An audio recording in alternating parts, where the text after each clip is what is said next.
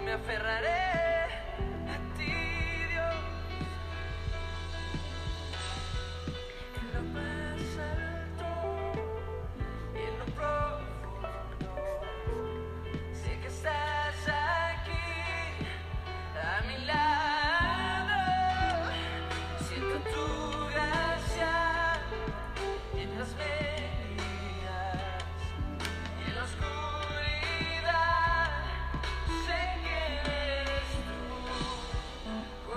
Quiero darte las gracias por estar acá en este podcast devocional y espiritual. Deseo en lo más profundo de mi corazón que Dios toque hoy tu corazón con esta información que te permita sanar, reconocer, soltar.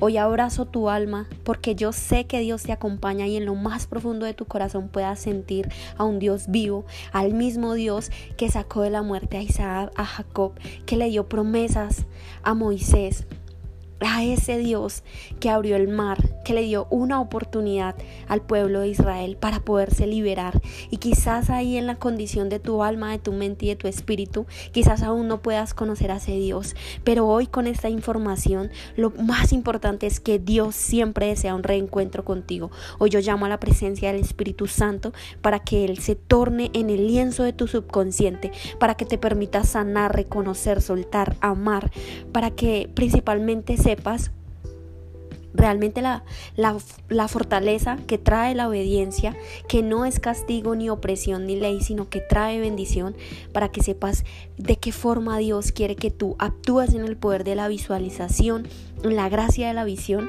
y también para que puedas saber que Dios es un Dios de promesas y que aunque en su tiempo está estipulado algo y no conocemos ese tiempo, Él nunca rompe lo que Él promete. Y principalmente hoy en este podcast devocional y espiritual, te quiero compartir varios contextos bíblicos porque mm, en la prédica de ayer, que era cómo sanar conflictos internos, Hoy quiero hablarte acerca de la finalización de este contexto. Ayer yo te compartí una experiencia personal que desde niña tuve y, y, cómo la vamos a anclar, ¿no? Cómo la estamos anclando hoy para sanar esos conflictos internos. Y te quiero hablar de estos cuatro contextos bíblicos. Hoy tocaré dos y mañana podríamos tocar otros dos, claramente si no se nos van más de los 10 minutos, para entender la forma en la que Dios desea uno, acercarse a ti y dos, poderte sanar.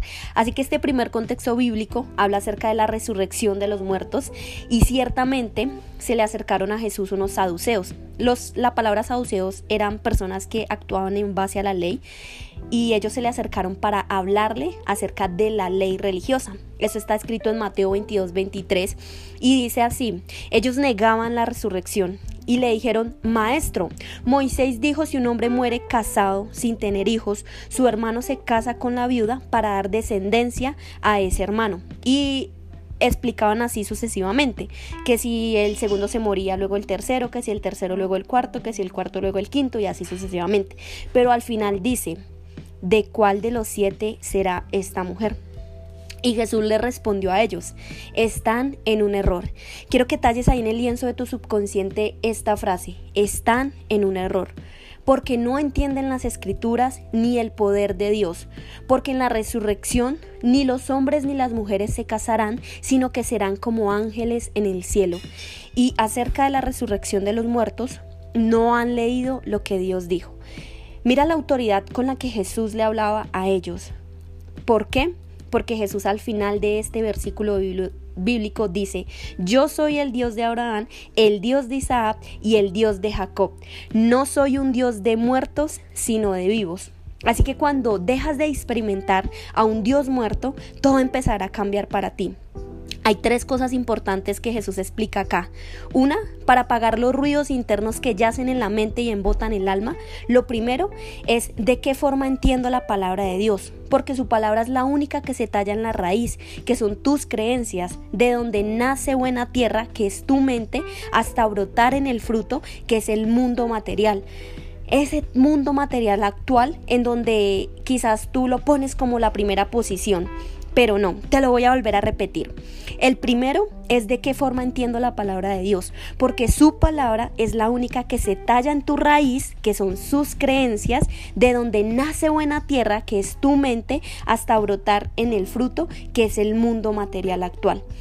pero todo nace en el fruto. ¿Qué es el mundo material? La forma en la que yo permito que la palabra de Dios sea una bendición, no una ley en tu vida, sino una gracia y una bendición. Que me dejo expandir y que dejo a un lado esa condición que tengo acerca de la carne. Me dejo quizás enredar por mi naturaleza actual y no sé cómo apagar esos ruidos. Así que tú empezarás a sanar conflictos internos que tienes inconsciente cuando pones a Dios en el primer lugar. Lo segundo es que no trates a Dios como un Dios muerto. Actualmente, ¿quién está ocupando el primer lugar en todas las áreas de tu vida? ¿Crees que es Dios? ¿O cómo empezarías a cambiar tu vida si pusieras a Dios en el primer lugar y no lejos de ti? ¿Qué empezarías a experimentar? Si empiezas a pensar en que Él es un Dios que habita en ti, no que está lejos, sino que habita en ti. Cuando Jesús dijo, yo soy el Dios de, no se refería a un lugar lejano, sino se, se, Él se refería al habito. Y al habitar, que es en tu carne, en tu cuerpo, en tu mente, en tus emociones, en tus sentimientos, en tu mente, deja de ser un Dios de muertos para convertirse en un Dios vivo. Pero si Dios está vivo, aunque no lo puedas ver, lo puedes sentir. Aunque pienses que está lejos, ahí está, tan cerca que su amor es inagotable, es indescriptible. Recibe esta protección divina para sanar tus conflictos internos. Nadie lo haría mejor que Él. Y lo tercero es acerca de la resurrección. La, la, palabra resurrección, lo único a lo que hace referencia es nacer de nuevo. Nacer significa a una nueva forma de pensar. Nacer de nuevo a un nuevo estilo de vida. Renunciar es igual a transformarse. Quiero que te lo lleves ahí. Renunciar es igual a transformarse. Dios, enséñame a renunciar porque yo en mis propias fuerzas quizás no pueda. Y esta segunda experiencia bíblica de la que te quiero compartir está escrita en el mandamiento más importante de todos. Así que dice así, Mateo 22, 34. Dice, cuando los fariseos oyeron que había tapado la boca, se reunieron para tentarlo, a quien a Jesús, y le dijeron, Maestro, ¿cuál es el pensamiento principal de la ley? Entonces todos ellos, todos eh, se quedaron así como eh, en shock, esperando a ver qué decía Jesús. Y en ese momento, él dijo, todos lo conocemos, amarás a Dios por sobre todas las cosas pero quizás nos enseñaron a creer en Dios, pero no nos enseñaron a de qué forma podemos amar a Dios. Y Jesús les dijo, amarás al Señor tu Dios con todo tu corazón, con toda tu alma, con toda tu mente. Este es el principal mandamiento y el segundo es semejante a este. Amarás a tu prójimo como a ti mismo. Y estos dos se resumen en la ley de los profetas. Voy a desglosar este versículo para que veas esto como la ocasión en la que Dios desea transformar un conflicto interno en ti. Amarás a Dios, el corazón son las emociones. Amarás a Dios, el alma es la esencia, esa esencia que hoy en día Dios te está mostrando para prepararte hacia la eternidad, porque la muerte no existe. Y la mente, amarás a Dios en mente, es decir, en base a tus creencias que es en donde nacen los pensamientos. Si no tienes este valor, tus conflictos nacen de un amor interno, de una solución interna real que tú hoy puedes transformar. Y además de todo, ¿Cómo podrías amar a otros si uno no amas a Dios y dos no te amas a ti mismo? ¿Cómo podrías perdonar a otros si uno no amas a Dios y dos no te amas a ti mismo, ni te perdonas a ti mismo? ¿Cómo podrías restaurar tus conflictos internos cuando quizás no sabes cómo se talla en el lienzo de tu subconsciente la condición de lo que Dios enseña, de lo que es amarlo a Él, en corazón, porque emociones limitantes, cuando tú lo amas a Él, se convierten en emociones empoderantes.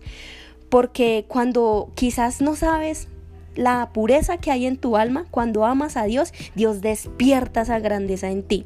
Y porque cuando tu mente te está embotando y está escondiendo y apagando la llama interior de tu alma y de tu corazón, Dios destapa esas creencias limitantes y te da pensamientos empoderantes, pero eso solo nace cuando tú tienes un corazón humilde y apacible y dices, Dios, enséñame a amarte porque yo no sé cómo amarte. Amas a Dios, corazón, emociones, alma, esencia por la eternidad, mente es pensamientos y creencias. Luego de eso va, va una segunda fase que es amarte a ti mismo, porque cuando tú amas a Dios puedes empezar a amarte a ti mismo hay personas que dicen, sí, yo me amo, pero si no conoces primero el amor de Dios cuando tú lo amas a Él, ¿cómo podrías amarte a ti mismo?